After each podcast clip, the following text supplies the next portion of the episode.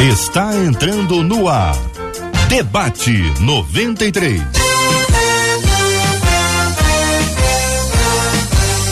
Realização 93 FM. Um oferecimento Pleno News. Notícias de verdade. Apresentação Cid Gonçalves. Sou eu, com prazer, com muita alegria, com muitas emoções, né, Marcelinho? Não é mole não, viu? Pois é, estamos chegando para começar mais uma edição do nosso Debate 93. Hoje, quarta-feira, 23 de novembro de 2022. É mais um dia maravilhoso que o Pai nos dá de presente, gente boa. Por isso estamos aqui para mais uma super edição do nosso Debate 93, convidando você a participar com a gente. E eu não estou sozinho, não, porque afinal de contas, aí está ela, a Bela, que também é fera, a nossa obra de arte ambulante, a nossa Marcela Rambran Bastos. Bom dia, Marcelinha. Bom dia, meu amigo Cid Gonçalves. Jamais vou deixar de dizer que quem tem amigo tem tudo. Oh. Bom dia aos nossos queridos ouvintes, que são mais do que ouvintes, são amigos, né, família, Cid? Uma família. Eles são nossa família, eles já ficam na expectativa. O caso da Valéria Lima lá no Facebook, que ela já disse, ó, Tô ligadinha na 93, aguardando mais um debate abençoador. É isso mesmo, Valéria. Aproveita, compartilha aí no Facebook, Rádio 93.3 FM e avisa que o debate 93 já começou. Mas a gente também tem amigos e família lá no nosso canal no YouTube. Margarida Ramos, que já disse, ó, bom dia, paz de Deus, povo de Deus maravilhoso, ainda bota assim, Eita glória! Olha aí, ó, já, já, viu que a Margarida tá ligada. É, é. Olha, nosso canal 93 FM Gospel, corre lá, já deixa a sua curtida, porque a sua curtida, esse dedinhozinho pra cima, torna esse vídeo mais relevante. Quanto mais relevante, mais gente é alcançado através da palavra de Deus. O WhatsApp tá aberto, 21 96803 8319, 21 96803 8319. Por porque o debate de hoje promete. O Cid está muito bem acompanhado de um timaço. Verdade, verdade. Estou hoje cercado aqui com pessoas maravilhosas que vão trazer esse assunto para você. Por exemplo, meu querido amigo pastor Douglas do Carmo, chegando, olha ele enchendo a tela aí. Também a pastora Andréia Melo também está aqui com a gente hoje. Olha que maravilha. Olha, gente, o estilo o estilo da pessoa. É mole não, viu? Entre nós também, pastor Josué Valandro Júnior, tá remoto, mas tá perto. Olha ele aí, ó. E respondendo a tua pergunta, pastor, não tinha não, vai ter que me aturar. ah, nem mole não, viu? Estamos aqui também hoje recebendo carinhosamente ele que hoje vai estar presente no Acústico 93, nosso querido amigo, gente boa toda a vida. Ele era remoto, mas agora está presente. Meu querido pastor Azaf Borba também enchendo a sua tela, meu povo. Olha aí, ó. É com essa turma que eu estou cercado hoje aqui para esse debate 93 de hoje, para falar sobre um assunto muito, muito, muito, muito interessante. E diz assim um ouvinte: Vejo muitas mulheres que valorizam demais a aparência. Por outro lado, observo homens que fazem questão de evidenciar seus próprios nomes. Afinal, o que seria o pecado da vaidade? A vaidade está nas roupas ou nas atitudes? Como fugir da vaidade em um tempo de selfies e culto a si mesmo? Que coisa bacana, né? Um assunto tranquilo, suave, né? E por isso vamos aqui falar sobre esse assunto. Eu falei do estilo, Falei, então, por isso, hoje quem vai ser a primeira a falar vai ser minha querida amiga, pastora Andréa Melo. Bom dia, bênção, bem-vinda. Bom dia, Cid, debatedores, os ouvintes. É, amo esse tema, né? Esse tema é um tema muito relevante. Eu acho que a gente precisa abordar muito, porque nós, uh, durante muito tempo, entendemos que a vaidade é aquilo que nós fazemos. Mas, na realidade, a vaidade não está somente nas atitudes ou nas roupas, na imagem, mas ela está no coração. É do coração que vêm as verdadeiras motivações, uhum. né? É do coração que está, é no coração, e coração falando de uma forma para que o ouvinte entenda, né? Não vamos falar aqui de termos técnicos. É no coração, é do coração que vem os pensamentos, né, as atitudes, os comportamentos, a forma como nós nos percebemos, nos relacionamos com o outro e conosco mesmo. Então, a partir desse relacionamento que eu tenho comigo e com o outro, né, a partir daquilo que está no interior, na subjetividade, é que vai se refletir nas minhas atitudes, hum. que podem ser atitudes que reflitam uma vaidade, um orgulho, uma soberba e etc e tal. Então é importante a gente discutir isso. Isso é só para começar, hein? Ele acabou de chegar também, está entre nós hoje. Alegria muito grande receber aqui meu querido pastor Jean Carlo. Também está aqui, ele é pequenininho da minha altura, ele. tá bem, tá, já chegou aqui. Olha ele, olha Opa. ele aí, o penteado nosso tá igual, Eita inclusive, o cavanhaque tá parecido. pois combinou, muito bem. Né? Bem-vindo, meu irmão, seja muito bem-vindo, tá? Bom dia. Alegria, pois é. Cid, bom dia. Alegria estar tá aqui. Alegria estar tá com todos vocês, debatedores também poder compartilhar com os nossos seguidores, os nossos ouvintes. Que Deus abençoe muito, muito mesmo nessa manhã.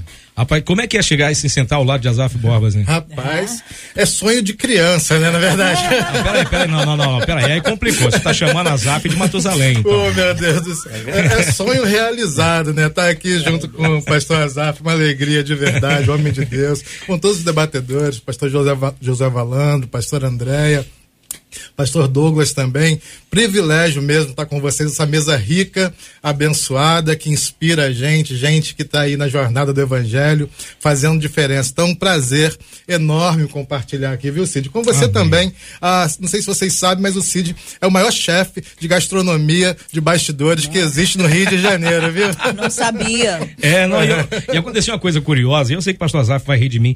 Eu, ontem eu cheguei em casa e eu queria comer um, um, um carré acebolado, né? Não tinha carré, mas tinha lombo fatiado. Então, deu jeito, fui lá, temperei, coloquei com costelinha, coloquei lá no, no negócio para fazer e tal. Fui pro fogão, fritei um ovo, coloquei em cima do arroz e fui almoçar. E eu fui lembrado que eu tinha deixado na, na fritadeira agora pela manhã. Tá lá, tá lá. Meu caro pastor Azaf Borba, o assunto de hoje, essa coisa da vaidade aqui, essa coisa da. Como é que funciona essa coisa? Como é que se, como é que se lida com esse tipo de coisa, pastor? Primeiramente, bom dia, Cid. Bom dia, bem-vindo. Bom dia, Marcela meus amigos queridos. Pena que o JR não está aqui. Perdeu. Faz mais de dois anos que eu participo Verdade. desse debate todo mês com vocês, né? Remotamente, uhum. lá da minha casa em Porto Alegre. Quero saudar o meu querido amigo, pastor Josué Valandro. Uma alegria estar contigo, meu querido irmão, e a todos os irmãos que chegaram aqui, que estou encontrando hoje.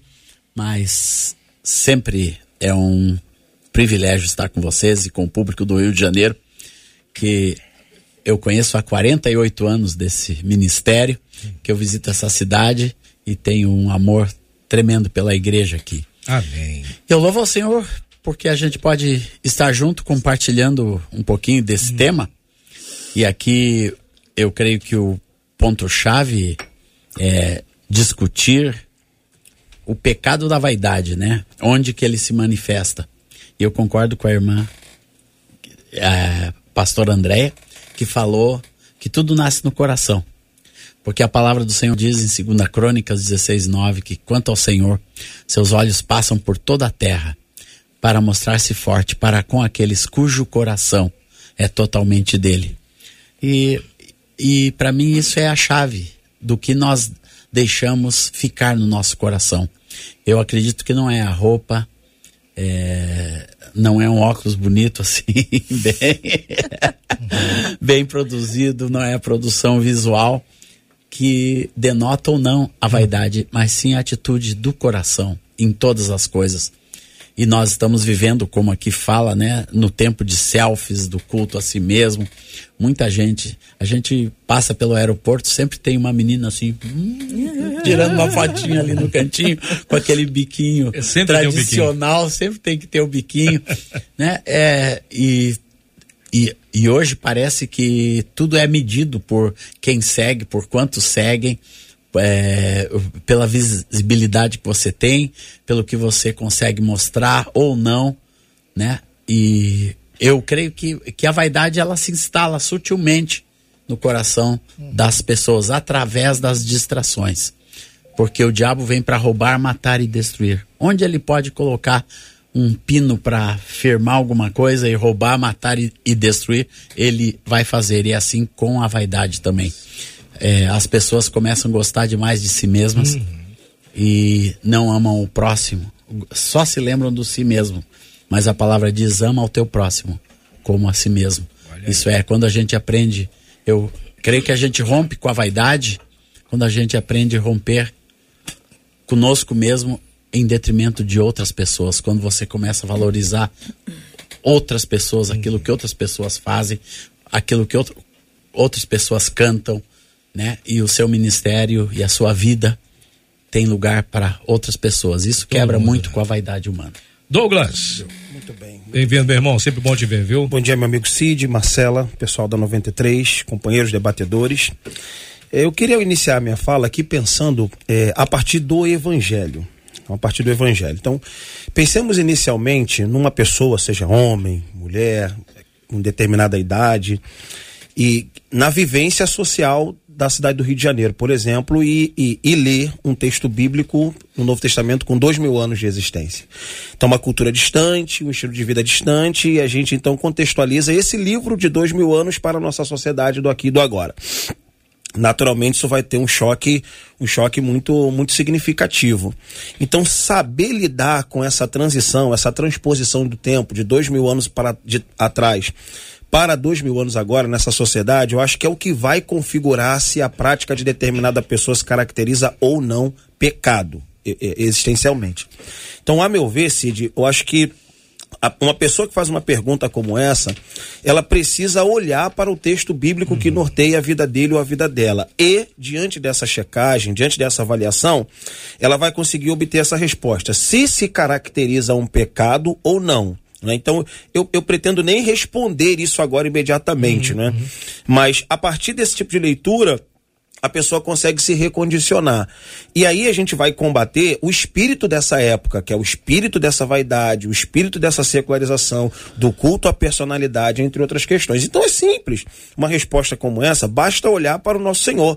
Olhar o Senhor Jesus, que pelas lentes do tempo dele, era certamente um, um, um, um falso candidato a, a Messias, não é? Uhum. E ele tentou mostrar de A a Z a, o verdadeiro significado da vida para os seus discípulos, que depois de dois mil anos hoje somos nós. Então, depois eu passo essa bola para o pastor André, que é a pessoa técnica, para poder responder sobre isso também. Uhum. Não é? Mas eu acho que é importante a gente entender que quanto mais a pessoa busca essa autossatisfação, ela vai se encontrar num vazio, porque aquilo pode até preencher, mas vai preencher de maneira muito é, é, é temporária, sabe? Então, logo depois, ela vai se ver numa nova necessidade, ela vai ver novamente numa dinâmica. Então, diante disso, ela vai estar sempre preocupada em saciar a si mesma. Então, quando a gente olha para o evangelho, o evangelho represa isso. O evangelho, ele, ele consegue estancar esse tipo de atitude desenfreada. Então, é, repito, né, eu acho que talvez não seria imediatamente um pecado, mas a gente pode configurar com toda certeza uma distância violenta do evangelho. Pastor Josué Valandro Júnior. Que bom ouvir todos vocês. Quero saudar aí cada um dos irmãos. Um prazer muito grande. Saudar toda a audiência também da 93. Bem, quando a gente fala de vaidade, a primeira coisa que a gente, que a gente precisa entender é que a gente está falando da gente. Né? Eu acho que falar de vaidade sem se colocar nela fica muito difícil, porque a gente começa a falar de uma mentira. Uh, eu tenho a minha vaidade, e se alguém aí não tem, já é vaidoso de falar que não tem. E administrar essa questão da vaidade é uma questão bem complexa, porque vivemos num mundo definido por Salomão de forma muito sábia. Ele disse: olha, tudo é vaidade. O mundo conspira para a vaidade. E aí a gente pergunta: qual é a definição então de vaidade? A vaidade é esse prazer com tudo aquilo que não é eterno. Que que foge ao que direciona para a eternidade, que foge ao que direciona para Deus. Esse prazer é, incontrolável com tudo aquilo que não é eterno é vaidade. A vaidade pode ser de falar bem, de cantar bem, de tocar bem, de é, comunicar bem na rádio, uh, de receber elogio no final do culto por uma mensagem falada, pode ser do corpo, pode ser uh, de não parecer ter a idade que tem, né? E aí o prazer daquela pessoa é ouvir, nossa, não, não parece, não parece. E aquilo produz uma satisfação tão grande que a pessoa faz de tudo para alguém perguntar qual a idade que tem, né? Ainda mais o pessoal que tem um pouco de sangue de índio, né? Porque esse pessoal que tem sangue de índio, misericórdia, né? Esconde idade. Às vezes tem 50 e parece que, que tem 30, né?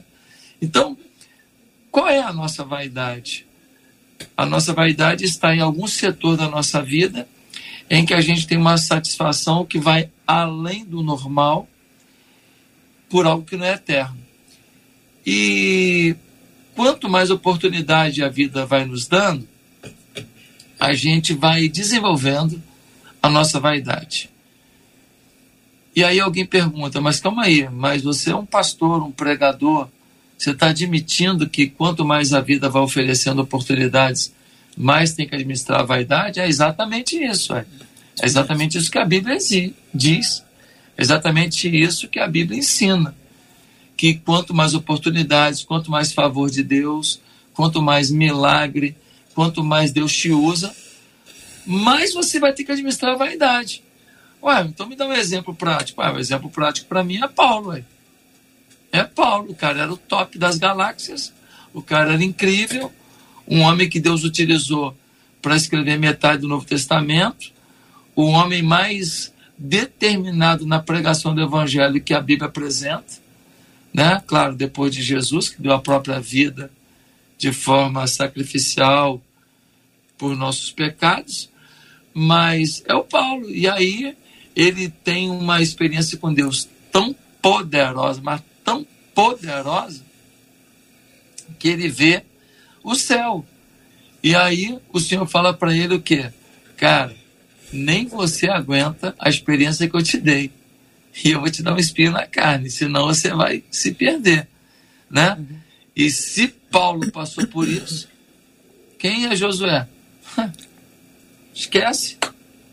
Então, os sofrimentos que a vida nos apresenta e que muitas vezes significam pedrada dos outros, né? Olha lá, olha o que aconteceu na igreja do fulano, uhum. olha o que aconteceu com o Azaf, olha o que aconteceu com o Giancarlo, olha o que aconteceu com o Douglas. Às vezes, as pedradas que dão sobre a vida da Andréia, do Cid, mal sabem eles que não é porque eles pecaram ou estão fora da graça, não. É porque Deus os ama e está administrando as bênçãos que tem dado para eles através de alguns sofrimentos uhum. que trazem eles para um norte de equilíbrio, uhum. para que controlem suas vaidades e continuem servindo a Deus. Uhum. Pastor Giancarlo. É é isso mesmo. É muito bom ouvir também aqui todo mundo colocando. E eu penso, é, a partir do texto de 1 Pedro 3 e 4, que diz assim: A beleza de vocês não deve estar nos enfeites exteriores, como cabelos trançados, joias de ouro ou roupas finas. Ao contrário, esteja no ser interior, que não parece beleza demonstrada, mas no espírito dócil e tranquilo, que é de grande valor para Ai. Deus. Então, eu penso que a ideia da vaidade a vaidade está mesmo no nosso coração. E vou dizer ainda, sabe, Cid, pastores aqui da mesa também, é que ah, tem o outro lado, porque a gente sempre pensa na vaidade um, um, degrau acima, e o degrau acima da vaidade ele se chama arrogância, e isso aí é que corrompe o coração, é que ah, transforma tudo em pecado, porque como o pastor Josué disse aqui muito bem, todos nós temos a nossa vaidade, nós lidamos com ela e a gente equilibra isso, mas tem o contraponto também que eu queria pensar aqui, é que o degrau abaixo da vaidade também é pecado. Porque o degrau abaixo é desleixo, é, é, é distração, é fazer as coisas de qualquer jeito. A pessoa não considera o valor daquilo que ela faz, ela não tem prazer naquilo que ela faz, ela não se motiva por fazer com excelência o que faz, e aí ela fica um degrau abaixo. As pessoas que ah, ah julgam quem se veste, toca, ah, trabalha, ah, estuda com muito afinco, com muito zelo, mas elas não fazem isso na sua vida. E aí perguntam, começam a fazer perguntas: por que, que o pastor Azaf tem esse ministério de 48 anos na cidade do Rio de Janeiro, com excelência e Deus abençoando Brasil. e operando no Brasil, no mundo, né? Operando maravilhas. Por quê? E eu disse que era sonho de criança, eu tenho 46, viu como é que eu estava falando a verdade? Me senti um ancião. É. Por que, que ele tem e eu não tenho? Porque é, está é, tá num degrau abaixo sabe? Uhum. Porque o vaidoso, ah, quando é, deixa o coração se contaminar, ele também vai, ele é tão vaidoso que ele diz: ah, não, eu vou deixar que as coisas aconteçam, porque senão as pessoas vão falar: olha como eu sou humilde, eu sou a pessoa mais humilde que eu conheço. É vaidoso, é pecador, miserável, está fazendo a coisa de qualquer jeito e consegue desculpa. Então, é, a gente precisa pensar a vaidade numa zona de equilíbrio. Eu gosto muito de uma expressão do Sêneca o filósofo, que ele diz assim: Eu sou humano e nada do que é humano a mim é estranho, né? Então todo mundo trouxe essa ideia aqui.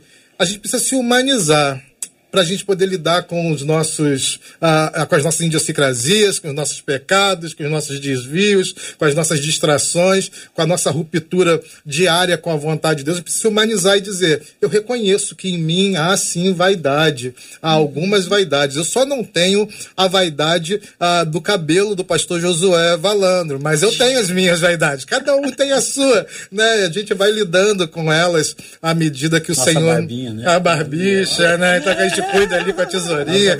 É, então a gente vai lidando com ela à medida que o Espírito também nos confronta, sabe? Porque o Espírito Santo está trabalhando em nós todo dia. E aí, como é que a gente lida com a nossa vaidade? Na medida do Espírito. O Espírito denuncia em nós, o Espírito me denuncia dizendo, Jean, volta para o caminho, não se desvie, você está longe daquilo que eu tenho para você, volta, Jean, Re é, recomece, então dá um passo atrás, e aí a gente vai ah, se humanizando, tirando isso de um lugar de conceito, sabe, Cid? É, é, não é um conceito, não, é uma experiência humana, né? E muito humana, visceralmente humana, a gente ter vaidades e agir dessa maneira. Bem, os nossos ouvintes estão falando, meu caro pastor apóstolo, meu pastor apóstolo. Pode ser. Caramba. meu caro pastor Azar. Marcelinha Bastos, chega aí, Marcela. Vem pra mesa aqui, Marcela. Vem cá. Nossos ouvintes estão falando sim, Cid. Olha aí, olha olha, aí. por exemplo, uma delas, a Maria, eu vou trazer aqui dois contrapontos. A Maria traz o seguinte: é a verdade é que são as atitudes que revelam que procede do coração. E aí, uma outra Maria, que não é esta mesma Maria, ela disse assim: Eu só acho perigoso quando a gente diz que é só a questão do coração e afirma que a vaidade não está na roupa, o que ela diz, e ela pergunta para vocês. Por que Deus não quer também o nosso culto racional? E aí não envolve corpo, alma e espírito? E dizer que isso não envolve a questão da parte física não seria um tanto perigoso nos dias de hoje? É a pergunta dela. É, na realidade, na- não, não é que não envolva a parte física. A parte física é um reflexo do que está por dentro, na subjetividade. Então, a forma como eu me relaciono comigo e eu, me- eu me relaciono com o outro é, é que vai definir é, a, minha, a, a- minha aparência, muitas vezes. Vamos dar um exemplo prático disso, né? Todo ser humano tem o direito, é uma lei sistêmica de pertencimento. Então, todo ser humano nasce com esse direito de pertencimento. Ele começa ali na sua família. Ele tem o direito de pertencimento, ele a mamãe o acolhe, o papai o acolhe, o irmão o acolhe, e ele nasce se desenvolvendo, desenvolvendo a sua personalidade dentro daquele ambiente onde ele é aceito. Mas nem sempre isso acontece com o ser humano. Então ele cresce e ele expande as suas relações sociais buscando esse pertencimento, Pertencimento buscando ser lugar. aceito, buscando ser validado.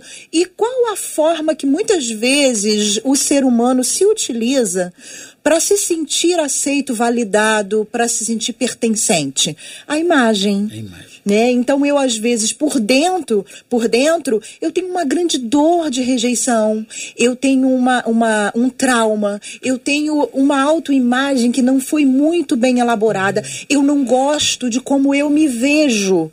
Então eu uso um mecanismo de defesa para pintar uma imagem mais bonita, para que eu me veja melhor e para que o outro me receba para que o outro me valide. Então eu preciso estar com aquela aparência, né, para poder ter a atenção dos outros. Então não é somente o que está por dentro, é o que está por dentro se refletindo naquilo que é exterior.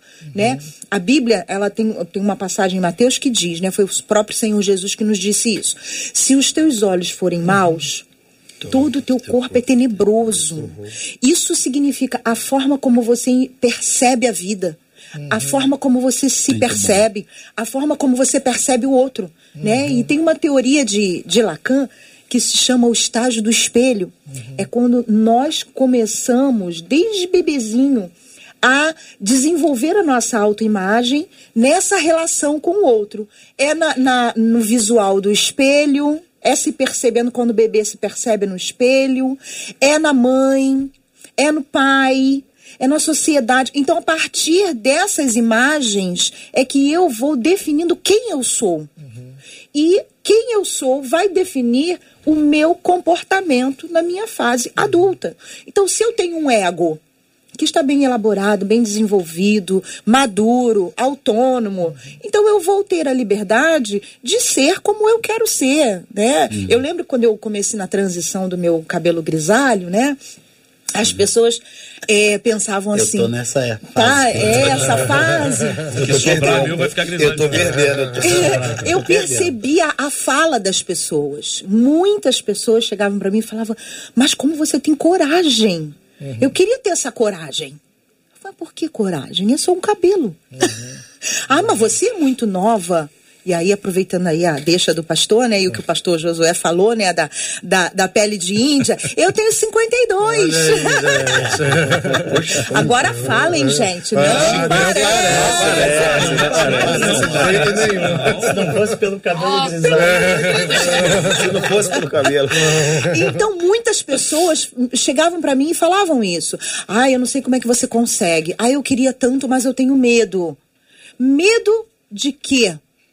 Porque se você não gostar, você pinta novamente. Então, a vaidade Medo seria o medo do, que as pessoas pensam? O medo de não se Também, também. A forma como o outro te percebe, você tem medo dessa, dessa não aceitação. Sim. E aí você usa a sua imagem, você usa a vitrine da sua vida. Se adequa ali. né? O As seu mídias carro, sociais, né? As mídias. Não, eu tenho que estar com um carro zero. Tô quebrada financeiramente, tá? Mas tá né? Ó, ah, Mas o meu carro tem que ser zero para as pessoas pe- pensarem que eu sou poderosa. Ó, eu sei que é do meu, é do meu tempo, também do tempo do pastor Azaf, aquela, é um ditado antigo que tinha que o mundo trata melhor quem se veste bem. Sim. É isso, pastor É. Azaf? Não, eu, eu queria fazer uma colocação de que a vaidade é, não é de todo ruim. Eu acho que isso, já- já foi falado por cima aqui, mas eu tenho uma experiência em casa que eu, que eu tenho uma filha especial. Então ela é sindrômica.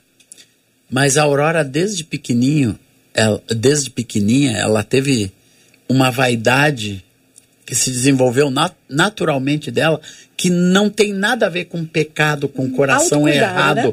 É um autocuidado que ela foi desenvolvendo de sempre estar cheirosa. Ela não sai sem passar do jeitinho dela o batom na boca Bom. e de que arrumem o, o cabelo. Se eu for dar um abraço e tocar no cabelo na hora dela sair, é um problema. Então tem uma vaidade que é positiva, que protege. Que protege isso Que é o que, cuidado, né? que a irmã falou. Protege a autoimagem. Isso. Então, essa vaidade, nós, nós não podemos ir, como o irmão falou, do, do o passo Degrau. abaixo. Degrau abaixo. O, o degrau Desleixo, abaixo é desleixo, é, descuido. E, e eu tive que trabalhar isso na minha própria vida, que Deus foi me levando no ministério. E eu achei que aquele hippie que saiu das drogas, do jeito que tava, de cabelo assim, né, com a roupa de qualquer jeito, até que o meu pastor começou a chamar: olha, quando tu vier pro culto, você tem que vir com roupa limpa. Se você vai ministrar louvor na frente da igreja, você vai ter que se arrumar. Dá um cortezinho nesse cabelo ali. E, e assim por diante. Depois que eu casei, minha, minha esposa me ajudou muito nessa vaidade positiva, Positiva. que não chega no Prazer, pecado, né? mas que é um, é um prazer, como o pastor José falou, né, de, de quando, quando você ama aquilo que não é eterno, você valoriza coisas que não são eternas, mas tem um cuidado básico com a vida, com a pessoa, que ela é extremamente necessária e isso necessita de um toque de cuidado e de Equilíbrio, né? e de equilíbrio na vaidade. Fala em equilíbrio, Douglas. Qual é o Eu- limite? eu- Então, pois é, é, eu, eu queria retomar esse assunto pensando também numa pressão externa. Uma pressão externa, né? A pastora André apontou e apontou muito bem. Então todo mundo vê a vida a partir de um canto. E naturalmente as pessoas criam um estereótipo para pessoas que estão à frente. Eu não vou nem falar muito assim da realidade social secular, eu diria mesmo da realidade da igreja. Né? Então uma pessoa que está à frente, uma pessoa que está falando para muitas pessoas, ela precisa muitas vezes apresentar esse estereótipo que às vezes é uma cobrança de fora para dentro, ou seja, parece, suponhamos, né, que a membresia de uma igreja ou o público da igreja que quer adequar o pastor para falar adequadamente para aquele determinado público. Então, uhum. esse tipo de pressão externa tira um pouquinho a vaidade de maneira inerente, que eu acho que foi o que a gente conversou no bloco anterior, de você conceituar a vaidade de maneira inerente, intrínseca ao ser humano, mas a gente pode falar também de uma pressão que a sociedade está fazendo sobre Sim. muitas pessoas dentro da igreja e naturalmente alguns ministros deixaram se levar e eu acho que eu acredito que o ponto assim é, de maior âncora da nossa fala é a gente tentar encontrar ali em Jesus como é que Jesus reagiria diante dessa realidade. Por exemplo, hoje, ainda que a gente esteja falando de uma, de uma coisa relativamente pequena, muitas pessoas, por exemplo, que são obesas, pessoas que são obesas que sofrem uma pressão absurda porque Sentem estão mal. acima do peso. E aí, diante disso, aquela pessoa se sente, sei lá, desprivilegiada, a pessoa, enfim, aquele, aquela quantidade de estigma que recai sobre uma pessoa, e sei lá, aquilo ali pode estar envolvido em N fatores que muitas pessoas não vão respeitar. Entende? Eu dei um exemplo, mas poderia ser uma, uma série de fatores ok? Então acho que essa pressão externa, ela precisa, ela precisa ter algum tipo de barreira de contenção da fala da igreja. Então a igreja precisa se preocupar com esse tipo de, de proposta, esse tipo de, de mundo social que de certa forma está engodando ministros, engodando um monte de pessoas, de tal maneira, gente, me permita se, se por alguma razão foi inadequado na fala, mas eu, eu, eu, eu vim do complexo alemão, então do complexo alemão é o lugar de onde a gente vê a vida sobre outro aspecto. Então, certamente seria uma barreira, um, um, choque absurdo você chegar, por exemplo, numa região do complexo alemão, sei lá, com um carro de 400, 500 mil reais. Entende? Um carro de 400, 500 mil reais, você chegar dentro de uma favela no complexo alemão e, e pregar numa igreja do complexo alemão. Então, eu acredito que o problema é inerente? Sim, é. É inerente. Há uma medida que a gente pode encontrar determinada satisfação? Sim, mas a meu ver é muito perigoso essa pressão de fora que vem sendo feita para as pessoas e as pessoas, a fim de ganharem ou receberem a aceitação, se adequam. E nessa adequação, eu não diria nem que seria só uma realidade social, não. A meu ver, a meu ver, é, é, é, é descumprir o evangelho. É descumprir o evangelho. É você ver ali a maneira como Jesus trataria essa situação e a gente fazer vista grossa e acreditar que a gente está num tempo presente que pode nos permitir fazer esse tipo de adequação. É, Cid, é, repercutindo até a fala do pastor Douglas, aí, que eu acho que é uma fala que provoca a gente né, sobre essa questão da vaidade, por isso, por isso a gente precisa sempre lembrar da nossa humanidade. É, você perguntou sobre o limite, né? Uhum, então, é, a questão do limite. O pecado. Então, isso aí. Por quê? Eu, eu tenho amigos que são amigos milionários, assim, que, que têm uma condição econômica social que, que, é, que é assim, que é fora da realidade. Eu tenho amigos é, que são paupérrimos, que, que precisam de ajuda, de recursos de fora para poder tocar a vida. Ah, pessoas com quem eu lido no dia a dia. Assim, na minha experiência nesses 20 anos de ministério, é, 22 anos de ministério, eu já lidei com gente é, com formação acadêmica top, que estudou na Europa, e gente é, que nem completou ainda os, o básico do estudo. É, e aí você consegue ver gente com uma condição econômica, vestindo uma camisa de, de dois mil reais, é, sei lá, é, que é arrogante, e você consegue ver gente com condição econômica do mesmo jeito, que é humilde. E tem a humildade no seu coração, a generosidade no seu coração, e a pessoa não tem vaidade com o que ela conquistou, com o que ela tem, e ela partilha, é generosa, vive a vida né, como uh, um discípulo de Jesus deve viver. Contrapartida disso é que eu já vi também gente em condições econômicas, sociais é, desfavoráveis que gasta todo o seu, metade do seu dinheiro no shopping tentando comprar uma camisa é, que não é compatível com o seu salário. Aceitação. E aí, porque, exatamente, o que a pastora trouxe aqui. Porque ela quer provar para si mesmo, quer fazer uma viagem que não está dentro do seu orçamento, aí sim, sim, não rola todo na vida.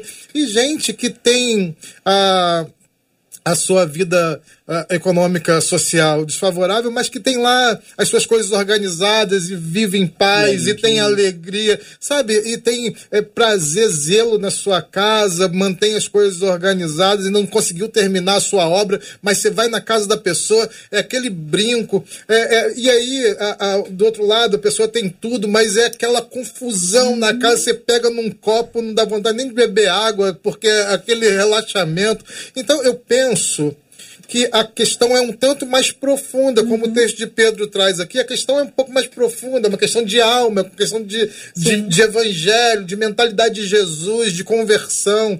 Porque quando a gente encontra com Jesus, duas coisas. Se a gente está muito aqui no degrau de cima, Jesus bota a gente para descer um degrau. E se a gente está aqui no degrau de baixo, Jesus Ele manda sobe. a gente subir. Uhum. Entendeu? Porque em Cristo, Nivela. todos nós estamos no mesmo lugar. Independente. Porque, assim, é, a beleza da igreja está aí. A gente, a gente que vive a igreja desde sempre, desde criança. Eu me lembro, Cid, que minha mãe, é, ela, ela é, dizia pra gente assim: a roupa nova vocês vão dizimar.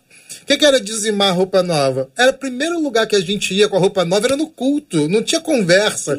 É, dia de, de evento na igreja, sete, oito anos, minha mãe, é, é, é crente batista tradicional, punha é, é, terninho em mim, no meu irmão, e a gente ia de terninho para a igreja, sabe? Aquela coisa assim. Então, a, a, eu penso que Jesus traz uma mentalidade na gente de, de equilíbrio, de, de olhar no olho, sempre no olho, nunca acima, nunca abaixo. É, então, Jesus bota a gente aqui. Agora, o, o, que que acontece? Eu ia dizendo a gente que vive em igreja há tanto tempo. O que acontece? Quando a gente está na igreja, a gente sabe que existe diferenças. Uhum.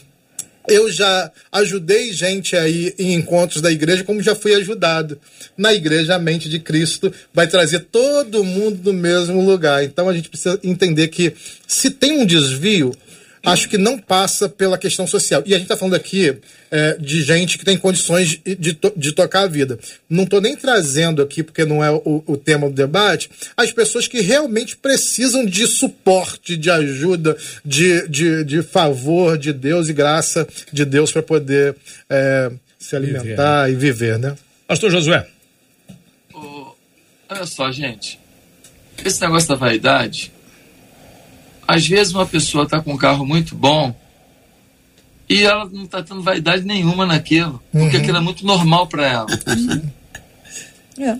Às vezes uma pessoa está com um carro ruim e não há vaidade danada, porque ela está se comparando com alguém que não tem nem carro. Uhum. É muito complicado o estereótipo definir para a gente quem é vaidoso e quem não é. Uhum. Às vezes uma mulher está toda arrumada, né? E ela não tá com nada de marca, ela só teve bom gosto. Pronto. E ela foi lá, foi numa loja popular, lá do, de, de um mercado popular da, da Baixada ou, ou, ou do subúrbio. E ela tá bem vestida, porque ela teve capricho. Uhum. E às vezes uma outra comprou coisa de grife está muito mal arrumada, uma roupa que está querendo mostrar uma estética que não tem querendo revelar que está podendo e não está, e fica ridículo. Agora, uma coisa que a gente precisa entender, como homens e mulheres de Deus, é que o corpo fala, a veste fala. Uhum.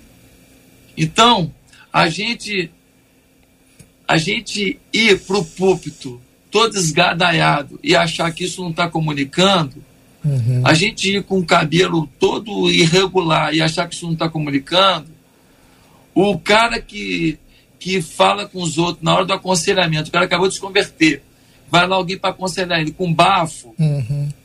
tá certo? Estraga tudo, irmão. Estraga tudo. Sabe? Então, como bem falou o pastor Azaf, tem coisa que é uma vaidade é, exacerbada. Eu quero me mostrar melhor do que o outro. eu quero me destacar e, se possível for, é, humilhar o outro. E tem aquela vaidade que é a vaidade natural de conservação, de preservação, de autoestima. Eu tenho 53 uhum. anos e eu estou com o meu corpo hoje melhor do que o meu corpo com 40 e poucos anos. Tá certo? Por quê? Porque eu vi que eu precisava me cuidar. Uhum. Eu vi que eu precisava ir para uma academia. Tá certo? E eu estou melhor. Eu estou feliz da vida com isso. Por quê?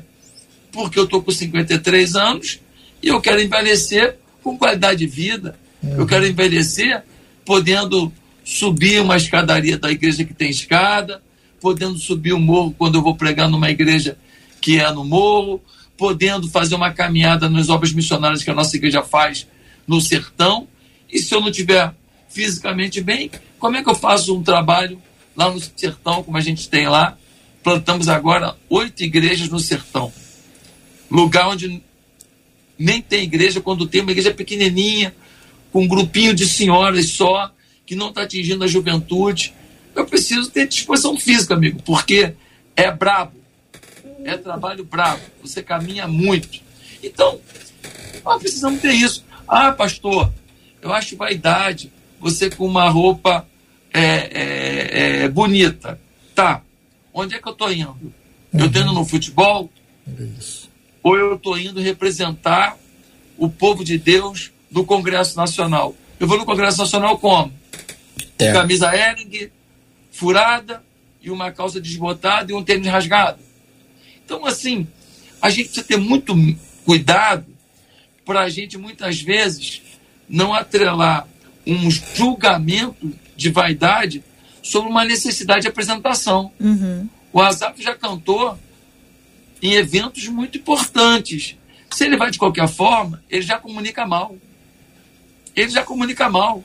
Ele já chega.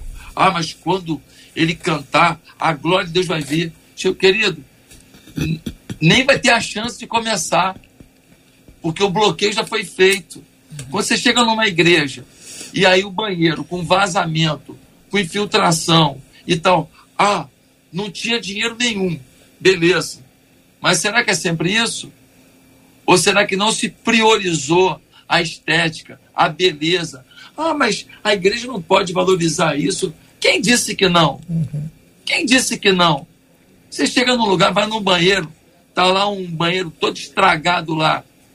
Você já comunica mal já comunica mal. Pingando no chão, água no chão e, e, e, e um fedor no banheiro. Ah, ah, pastor, é um lugar muito pobre, não tem dinheiro para consertar. Beleza, eu entendo. Mas será que é isso na maioria das vezes? Uhum. Não. Não. Eu tenho ido em igrejas, pregar em algumas igrejas, em lugares humildes. Eu tenho ido pregar em igrejas em comunidade, que eu fico assustado, tá? o, o, o banheiro da igreja lindo, arrumadinho, papelzinho de parede, bonitinho, pá. Vou no gabinete do pastor, top o gabinete, banheiro bonito, legal. Gente, eu fico feliz da vida. Às vezes a gente janta em algumas igrejas, em lugares pobres. Irmão, pensa no negócio top. Entradinha, comidinha legal. Ou seja, eles têm o quê? A vaidade não.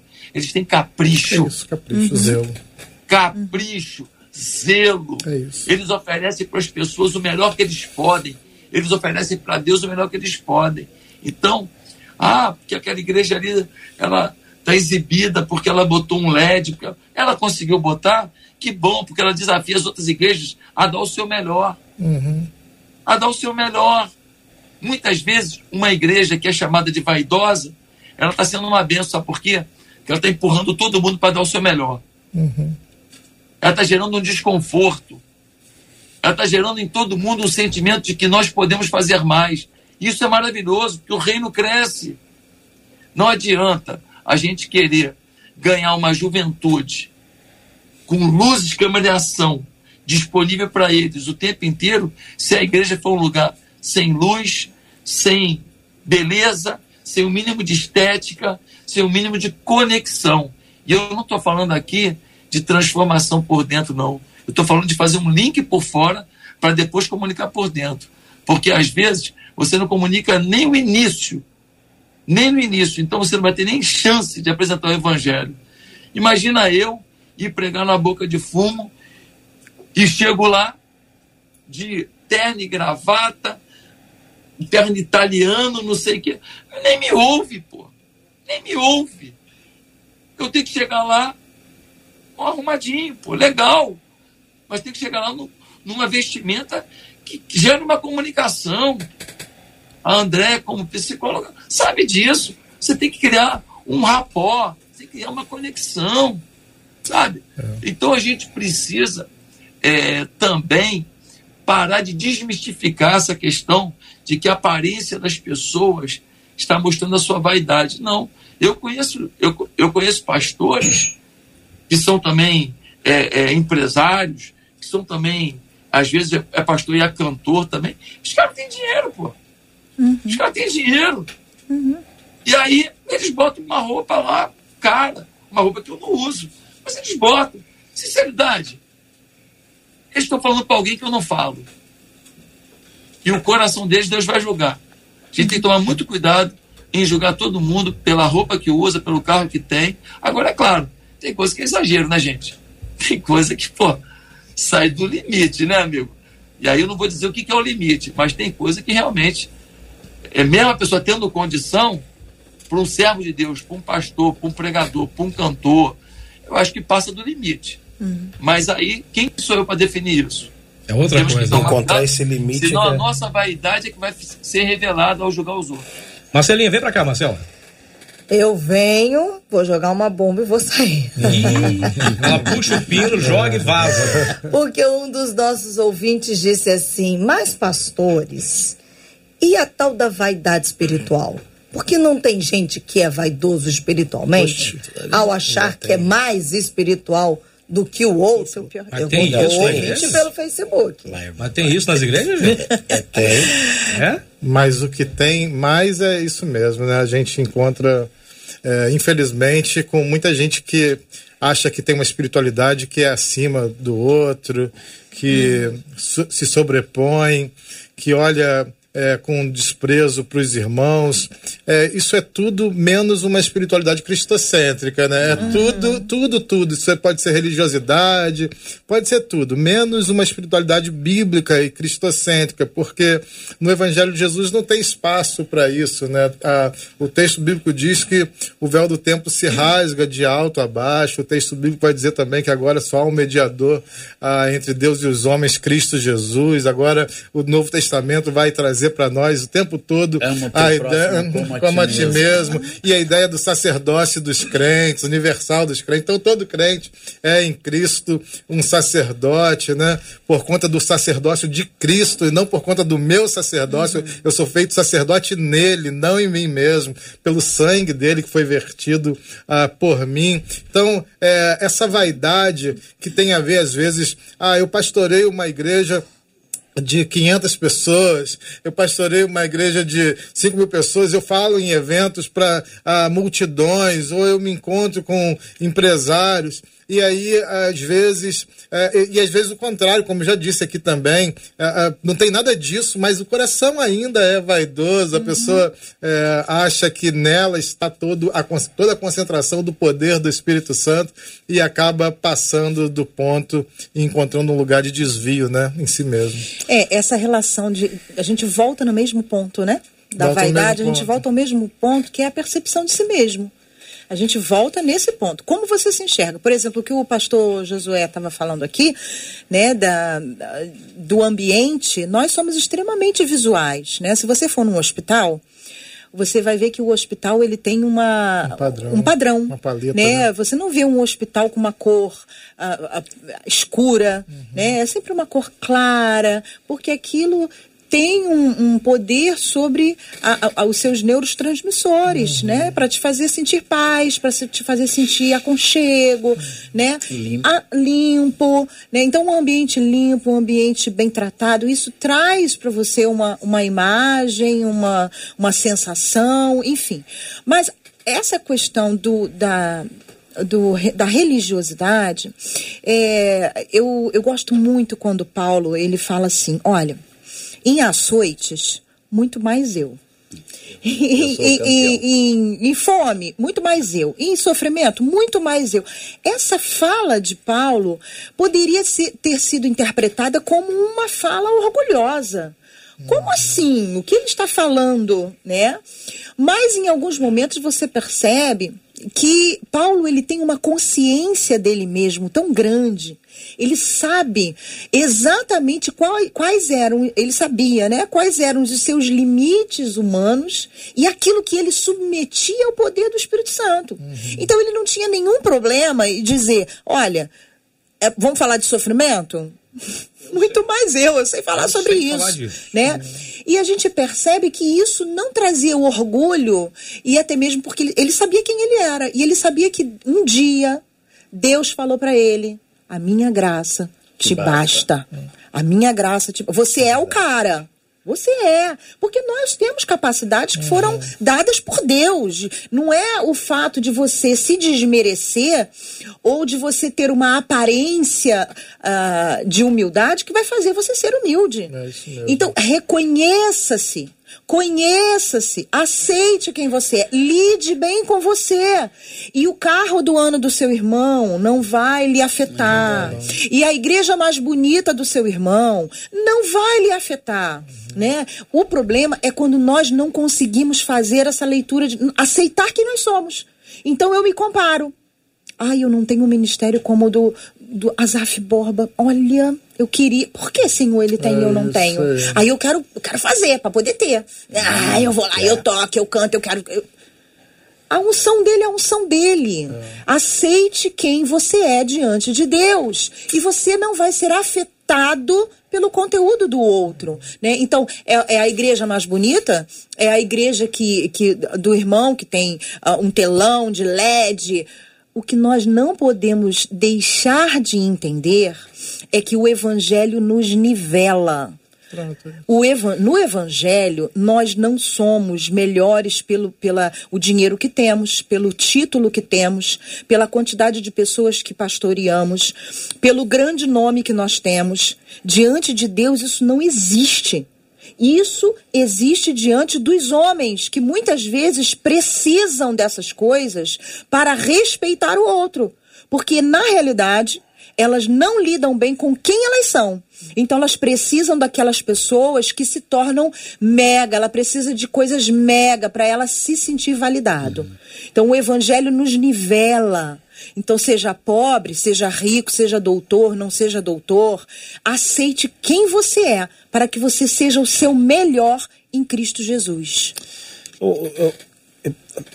Gostaria rapidinho, então, de pegar essa, essa, essa fala da, da pastora André e também retomar um pouquinho da fala do pastor Josué e pegar aquele princípio da motivação, a motivação para uma ascensão uhum. do modelo de igrejas que o pastor Josué apresentou e apresentou muito bem.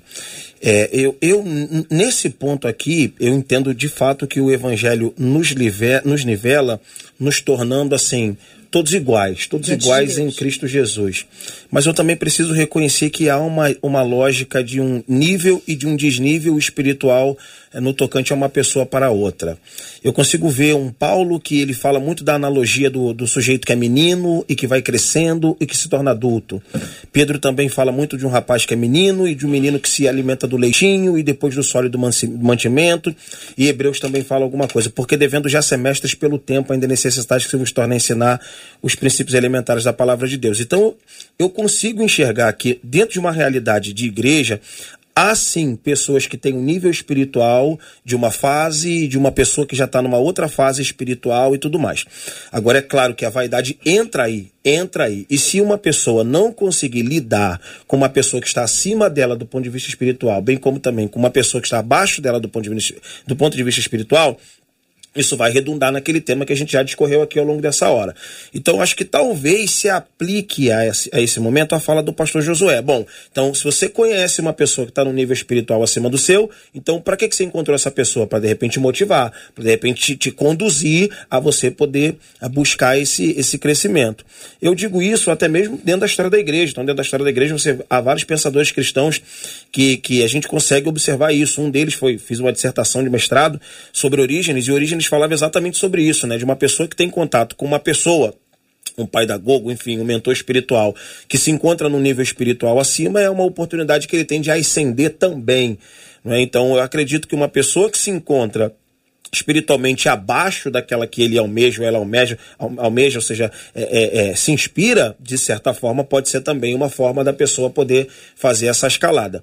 Mas eu reconheço que há sim o menino, ao jovenzinho e ao adulto na fé. E Paulo ainda diz que ó, determinado conhecimento é para essa uhum. fase, outro conhecimento já é, é para uma outra fase. É. Agora é para é pra, é pra somar, é para juntar, é para fazer uhum. crescer. Quando eu falo é, Tá aberto, Cid, o meu.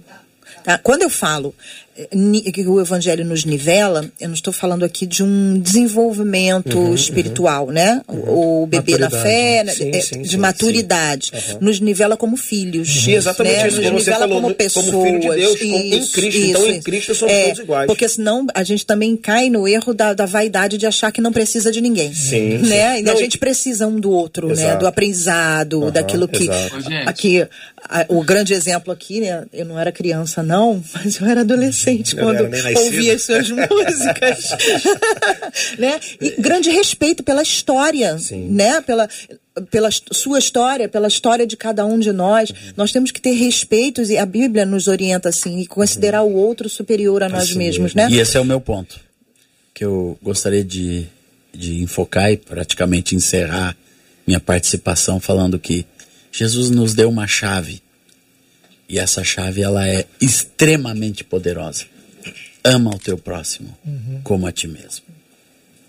É, amarás a Deus de todo o teu coração e amarás o teu próximo. Eu creio que quando a gente aprende a valorizar, a amar, a respeitar o que Deus dá para outras pessoas, neste exatamente ali você começa a dissolver sua própria vaidade. Isso. Quando você começa a projetar outras pessoas, ajudar outras pessoas, Isso. você vê uma pessoa com talento, como eu encontrei.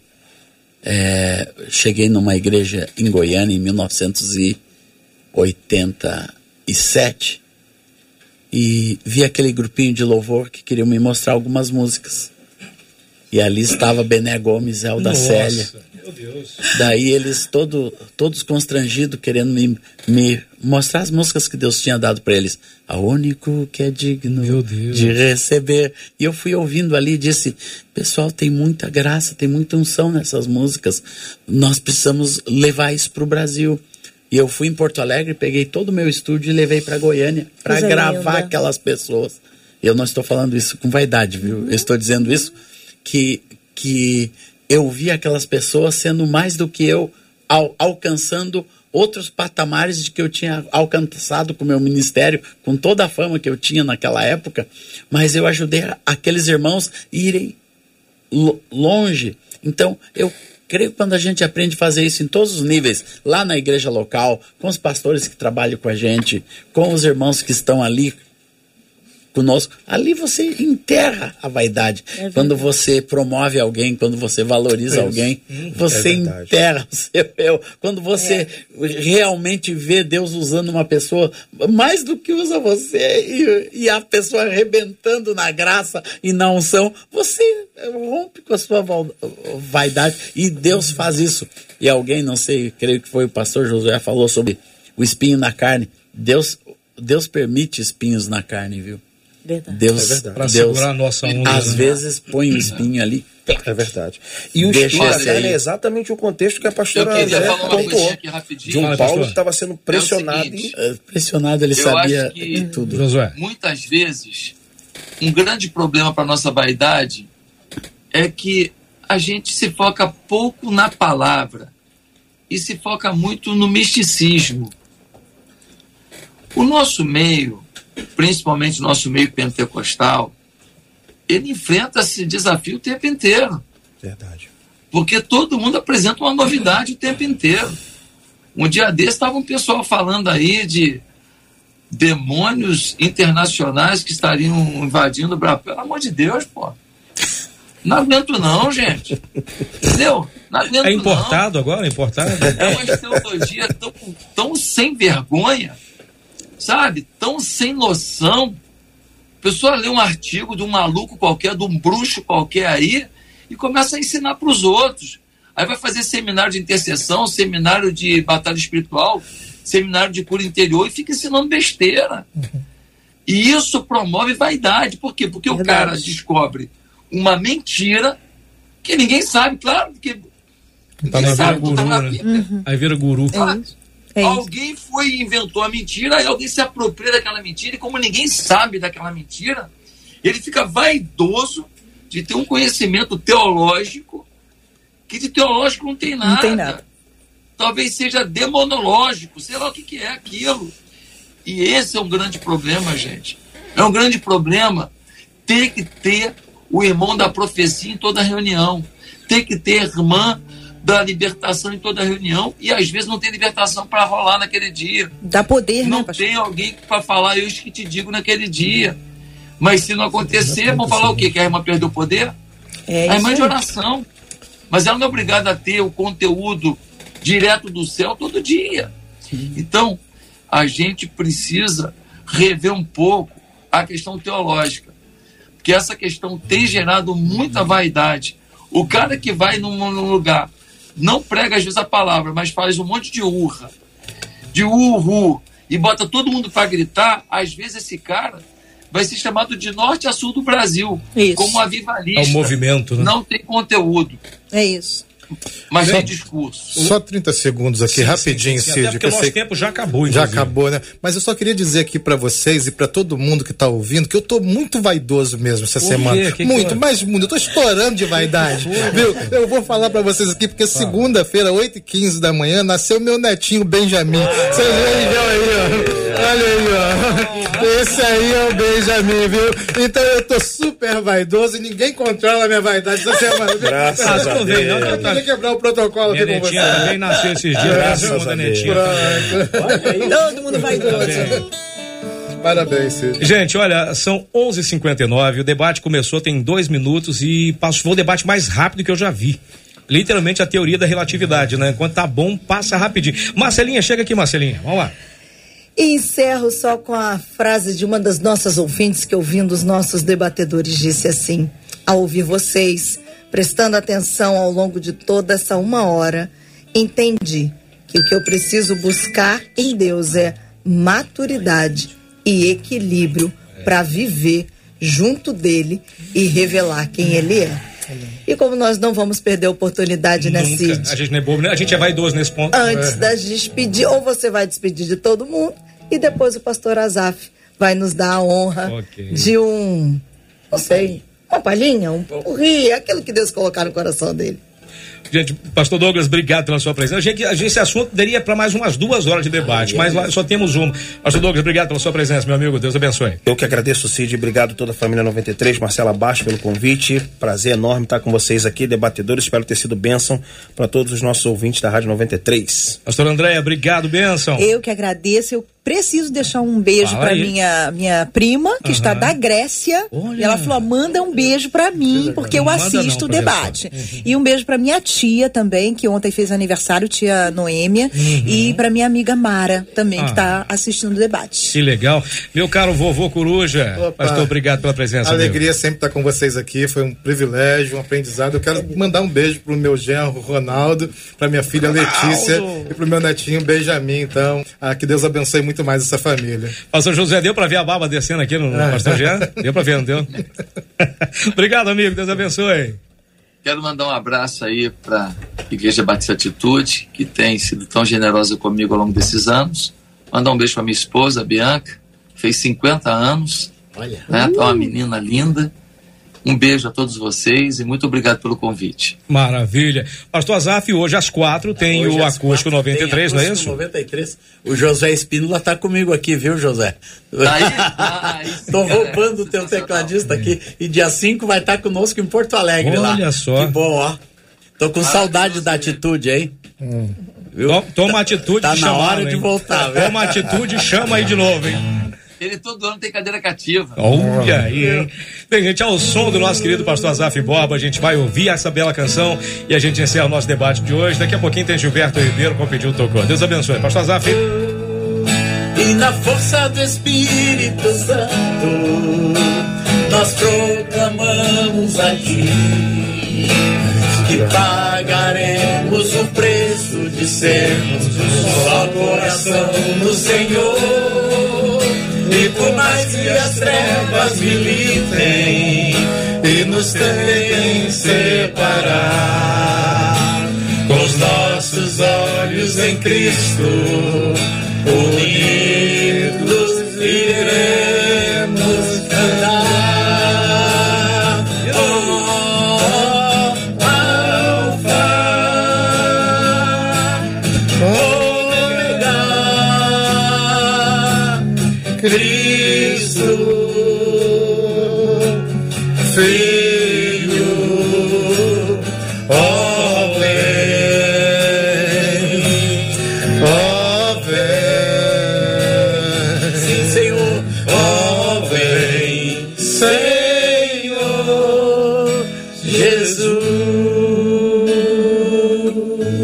Pastor Douglas, nos leve a Deus em oração e assim encerramos o nosso debate de hoje.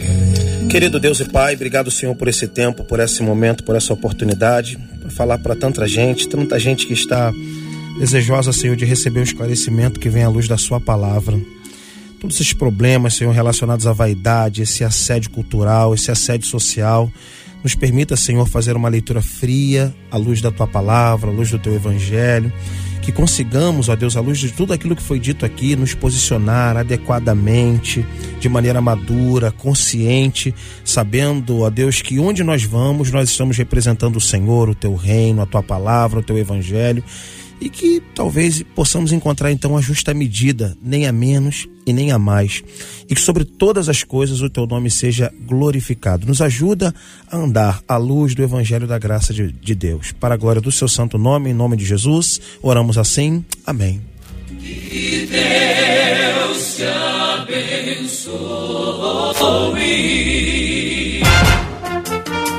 Você acabou de ouvir Debate 93.